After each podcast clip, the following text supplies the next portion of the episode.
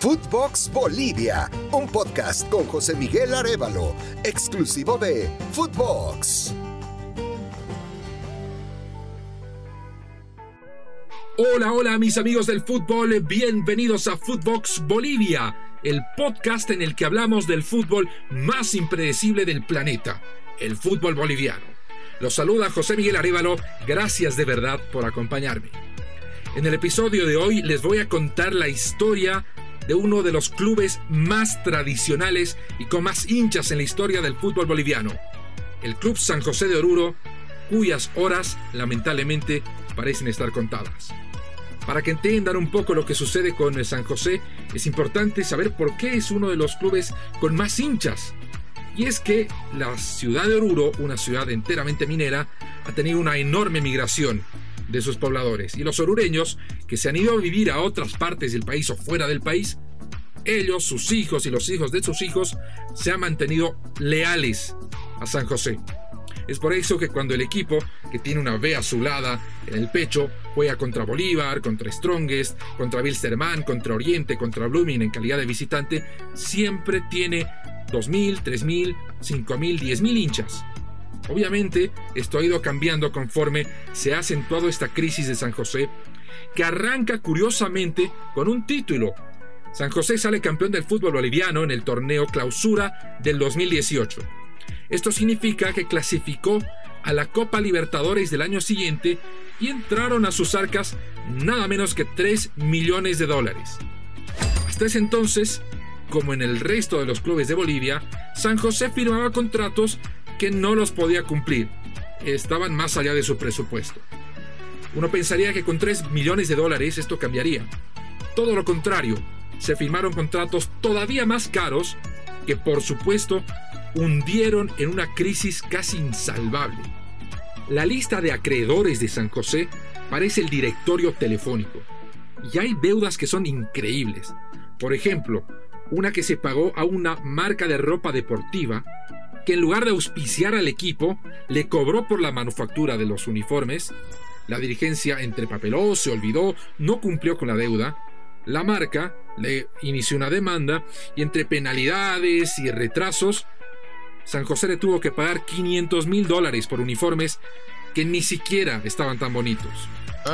Otra deuda que raya en lo absurdo es la de un jugador argentino, Nahuel Quiroga, que llegó a San José no jugó un minuto, ni siquiera fue suplente en todos los partidos, y ahora se ha determinado que San José le debe 500 mil dólares.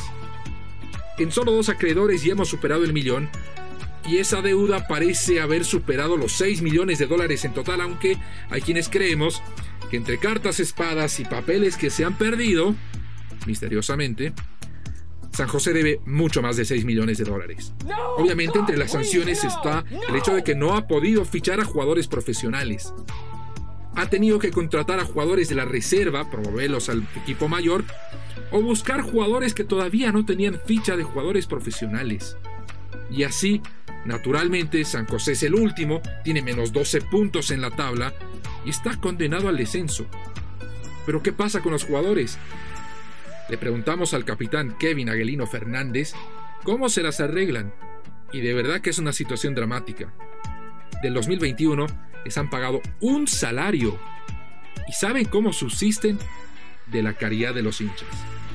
Eh, bueno, sí, justamente pasaron muchas dirigencias y y bueno, como se dice, con los resultados siempre se tapan los problemas institucionales que se tienen, pero ya desde hace varios años San José creo que iba sumando más problemas en vez de resolverlos. Y creo que, como dije, la culpa de las dirigencias anteriores que que bueno, que hacían contratos muy elevados o no pagaban las deudas que se tenía del club y esas fueron más grandes cada año al, Ah, y la verdad, bueno, eh, en este tiempo, sobre todo las deudas crecieron, sobre todo con nosotros, con los que estamos ahora, ah, hay deudas de las anteriores gestiones, de esta, de la presente gestión, solo, solo nos cancelaron un mes de sueldo y muchos de los jugadores, a pesar de que son jóvenes, no, no son de acá, son de, son del interior del país y tienen que pagar alquiler, comida.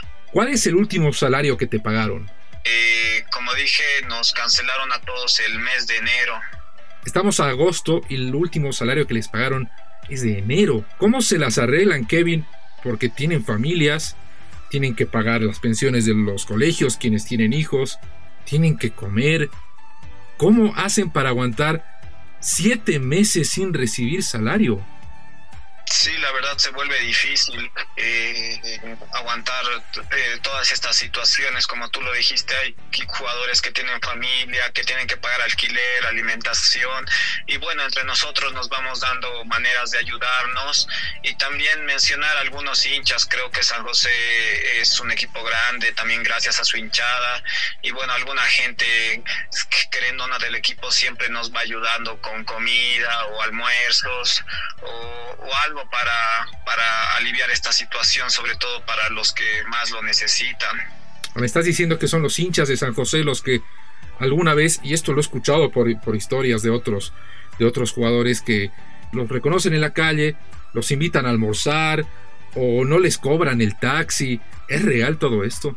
Eh, sí, la verdad que justamente hay, eh, hay un hincha que antes de los partidos eh, nos, nos da una ayuda con eso del almuerzo para que todos los del plantel que estamos convocados comamos y, podamos estar más tranquilos el día del partido. Y bueno, como te dije, también nos falta alguno que otro hincha que viene al complejo y, y nos da una salteñada o esas cosas creo que eh, son un granito de arena, pero creo que nosotros eh, lo, agradecemos bastante debido a toda la situación difícil que, va pasando. Cuéntame cómo son los viajes. Eh, hay, hay a veces incluso que viajamos el mismo día del partido y, bueno, eh, los viajes también de retorno eh, son a veces por vía terrestre con más de 10 o 12 horas de viaje. Tenemos que estar concentrados en dejar de lado a veces esos problemas que se tienen y enfocarnos en el terreno de juego. ¿Qué se le dice a la familia?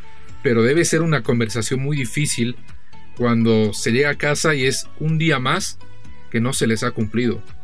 Sí, la verdad creo que de cada uno su realidad es distinta, pero de todos es muy difícil. Eh, no son solamente los jugadores, son el cuerpo médico, el cuerpo de utilería, que bueno, tenemos que afrontar esta situación por más difícil que sea. Eh, a veces, como tú dijiste, la familia siempre es un apoyo, pero tiene necesidades. ¿Cuál es la última promesa que se les hizo? Nos dijeron semanas, en esta semana van a tratar de, bueno, aliviarnos eh, por lo menos un porcentaje del sueldo, un mes del sueldo. Sí, bueno, también nosotros creo que todos los jugadores que estamos le agarramos un cariño especial a, San José. Creo que eh, el compromiso siempre ha estado ahí. Y bueno, esperemos que en esta semana se pueda por lo menos aliviar de alguna manera ese tema. Quiero hacerte una consulta más, Kevin, y un poco que me la ha respondido.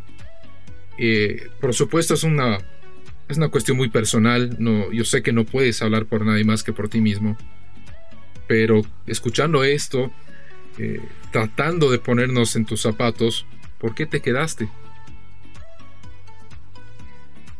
Bueno, en lo personal creo que te voy a contestar como jugador. Y bueno, yo, yo soy de acá, de Oruro, y, y bueno, eh, estuve en los en, los buenos momentos del equipo y, bueno, San José también fue el equipo que me abrió las puertas al fútbol profesional y, bueno, uno, bueno, personal es hincha del equipo como dureño y, y la verdad uno siempre tiene la esperanza de que San José va a salir de este mal momento eh, creo que porque yo también soy hincha de San José, espero y quiero tratar de ayudar a sacar de este mal momento, pero los problemas son de nunca acabar, siempre van apareciendo cada vez más. Y... En una situación tan complicada, ¿tú tienes un plan B? Mm, mm, ¿Te refieres a, a qué más o menos? En caso de que no pueda salir a flote, en caso de que no se puedan cumplir con las obligaciones, en caso de que eh, quienes están al frente tiren la toalla y no haya más San José. Eh, creo que eso vamos a, bueno, cada uno va a decidir eh, conforme a lo que pase. Yo en lo personal eh, voy a ver qué, qué, va a pasar y en el futuro voy a, voy a ver qué pasa. Bueno, Kevin, ¿qué te gustaría decirle a la gente que está conociendo esta realidad. Bueno, sí, justamente a veces la gente eh, no ve del todo la realidad que pasan los jugadores, que, que, a veces tenemos que, como digo, cargar con todos los problemas que generaron otras gestiones, pero bueno, desde nuestra parte como jugadores siempre vamos a tratar de dejar todo en la cancha y de dar una alegría a la hinchada, como tú dijiste, San José en todo lado tiene hinchada y, bueno, la verdad no se merece estar en esta situación. Y si hay algún tipo de solución creo que es trabajando todos juntos, creo que esperar algo de alguien o esperar algún salvador eh, no, no es la solución, creo que si salimos de esta situación tan mala o tan crítica es con la ayuda y el aporte de todos. Ojalá que Kevin y sus compañeros puedan salir adelante, que se mantenga San José y que no se pierda una fuente laboral para muchos jugadores, para muchas familias, pero todo parece estar escrito. San José está con las horas contadas. ¿Se acuerdan que en el anterior capítulo de Footbox Bolivia hablamos de la cantidad de técnicos que se despide en la división profesional? Y que les dije que para el siguiente capítulo habría al menos un técnico más que habría perdido su empleo. Bueno, se ha cumplido. Lamentablemente, Armando Ibáñez ya no es técnico de Real Potosí. Su equipo perdió de visitante contra Royal Party y venía de perder de visitante contra el campeón defensor Always Ready. La dirigencia dijo basta y ha contratado a Marco Sandy como eh, técnico del primer plantel. Entre los resultados importantes de la jornada 12 está la victoria de Bolívar 4 a 0 sobre Bilsterman, que se mantiene en los últimos puestos del campeonato. Si desaparece San José, sería un serio candidato al descenso indirecto del equipo, del Pochi Chávez, de Serginho, del Pipo Jiménez, del Pato Rodríguez, que de seguro tendrá novedades. Adivinen en qué puesto. Es eh, lo que tengo que contarles por hoy. Gracias por habernos acompañado. Les recuerdo que hay nuevos capítulos de Footbox Bolivia todos los lunes y los viernes y ustedes pueden encontrarlos en su plataforma de podcast favorita.